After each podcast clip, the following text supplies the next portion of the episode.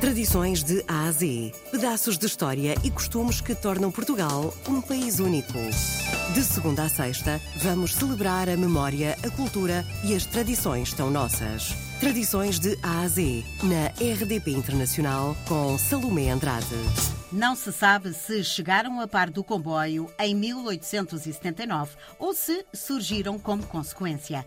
O que se sabe é que, ainda hoje, a Estação de Caminhos de Ferro da Régua vê passar os seus rebuçados nos cestos das rebuçadeiras. Faço isto dia a dia, faço isto no meu trabalho, gosto muito porque convivo com muita gente.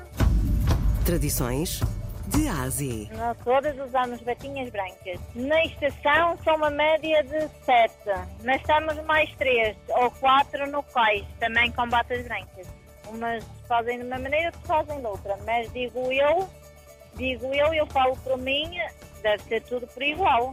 Deve ser tudo levar os ingredientes que são possíveis.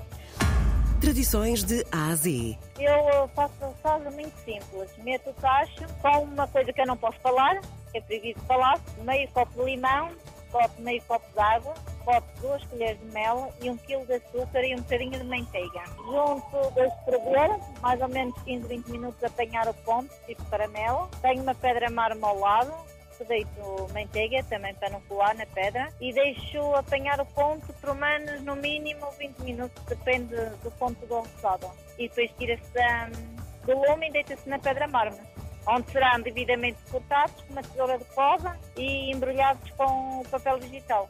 Tudo entende. Tanto é que eu quando vou fazer o bilhete de identidade já não posso ter esses próprios dedos. Tradições de A a Z. Olha, roçados da régua, levem roçadinhas da régua. Tradições de A a Z. Tenho muitos clientes habituais, tenho clientes que, se eu não estiver aqui, vão buscar ao, aqui ao quiosque. É um trabalho que eu gosto muito. Há pouca gente a entrar nesta arte e há pouca gente a querer isto.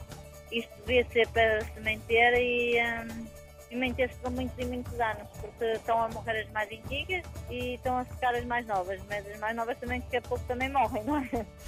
Tradições de A a Z. Estes repulsados são ótimos para as dores de garganta e também para os enjoos. Sónia Tavares é uma das sete rebuçadeiras que pode encontrar quando for a peso da régua. Elas encontram-se na estação dos comboios. Cada saquinho leva nove repulsados e cada um custa um euro.